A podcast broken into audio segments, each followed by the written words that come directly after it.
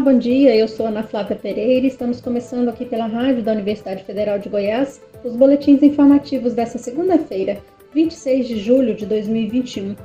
Nossa programação você pode acompanhar nos 870m, pelo site radio.fg.br e pelo aplicativo MilFG. Os boletins informativos da Rádio Universitária você encontra disponível também em formato de podcast nas principais plataformas digitais.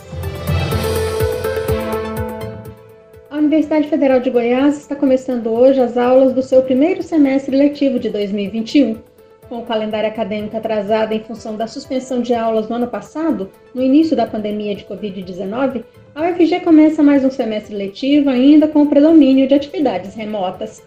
E para receber os novos alunos que chegam à instituição, a administração central da UFG e as unidades acadêmicas prepararam uma série de atividades de acolhimento e boas-vindas aos calouros Aqui na Rádio Universitária, o programa Boa Semana UFG desta segunda-feira foi dedicado a essa recepção aos calouros e contou com a participação, além do reitor Edvar Madureira Brasil e vice-reitora Sandra Mara Matias Chaves, também da pró-reitora de graduação da universidade, a professora Jaqueline Sivardi.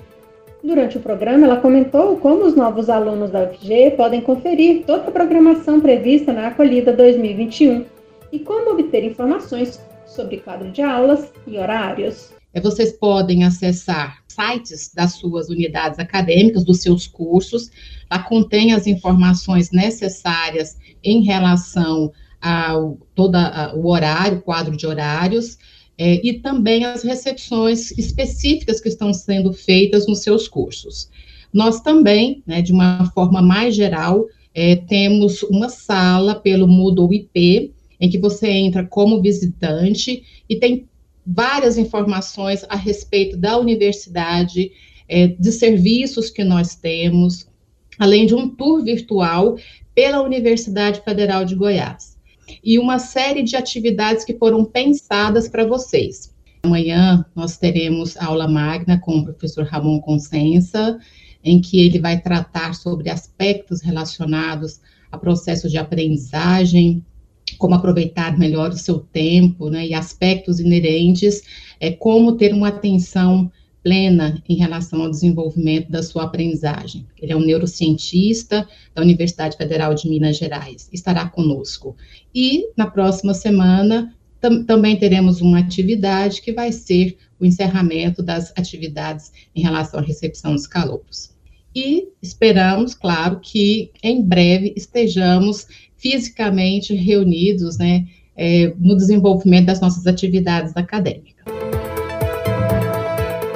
Lembrando que a próxima atividade da Acolhida 2021 será amanhã, terça-feira, dia 27, uma aula magna com o professor Ramon Concesa, da Universidade Federal de Minas Gerais, que irá falar sobre o tema No mundo de hoje, o que é importante aprender? E na próxima semana, dia 6 de agosto, o programa Mundo UFG, na TV UFG, às 4 horas da tarde, será especial, com informações importantes e de interesse dos calouros 2021 da UFG. Finalizados os períodos de inscrição e pagamento da taxa de participação no Exame Nacional do Ensino Médio, o Enem de 2021, o número de candidatos confirmados é o menor desde 2005, com um total de 3 milhões 109.762 inscritos.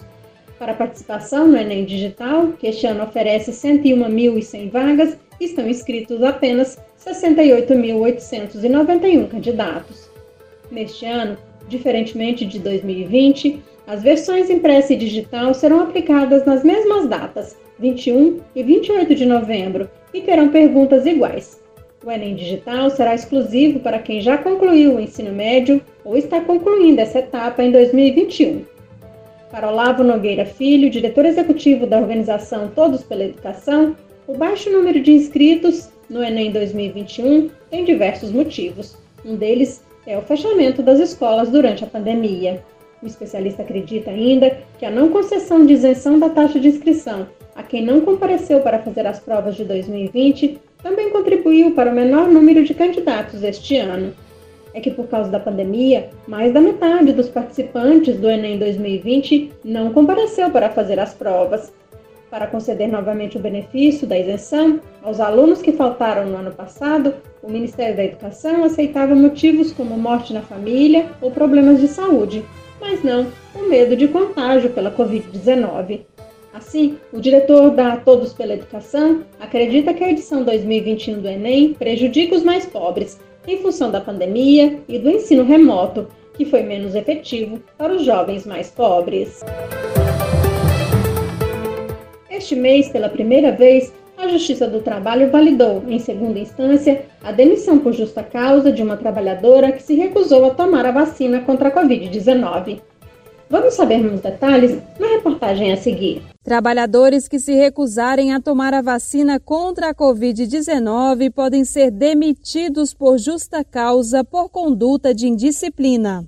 Foi o caso de um auxiliar de limpeza que atuava em um hospital infantil de São Caetano do Sul, no ABC Paulista. Ela se recusou a ser imunizada e o Tribunal Regional do Trabalho de São Paulo validou a dispensa por justa causa. A decisão tomada neste mês foi a primeira em segunda instância sobre o tema na Justiça do Trabalho. O procurador do Trabalho, Luciano Lima Leivas, explica que não existe uma lei específica sobre vacinação dentro da relação de emprego, mas, segundo ele, existe um conjunto de normas jurídicas inclusive já interpretadas pelo Supremo Tribunal Federal, que confirmam a previsão de vacinação obrigatória como medida de prevenção. A medida de vacinação compulsória ela deve sim ser uh, uma medida profilática, uma medida de saúde pública cuja obrigação também enseja dentro do meio ambiente de trabalho. O que é importante é que a questão da punição do trabalhador que se recusa a tomar a vacina é que essa a, questão da justa causa não é uma medida imediata, né? Há que se fazer uma série de diligências até se chegar a uma ideia de que houve um ato de indisciplina. O professor de Direito Tiago Sorrentino ressalta que, em casos excepcionais, por motivos clínicos, por exemplo, o trabalhador pode se negar a ser imunizado contra a Covid-19. A negativa da imunização ela tem que ser fundamentada, ou seja, a pessoa que não quer tomar a vacina precisa ter uma razão para isso e uma razão justificável.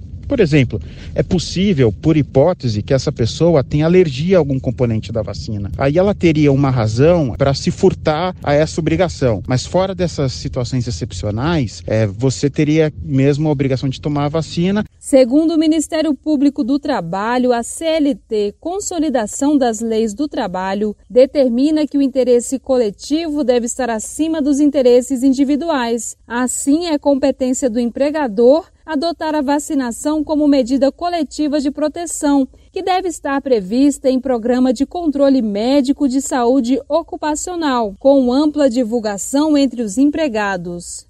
Com produção de Renato Lima, da Rádio Nacional em Brasília, Daniela Longuinho.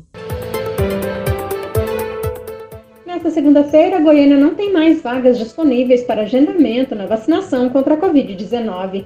Assim, quem tem a partir de 35 anos e deseja se imunizar deve procurar o drive-thru do Shopping Passeio das Águas, que faz a distribuição de 2 mil senhas por dia por demanda espontânea desde as 8 horas da manhã.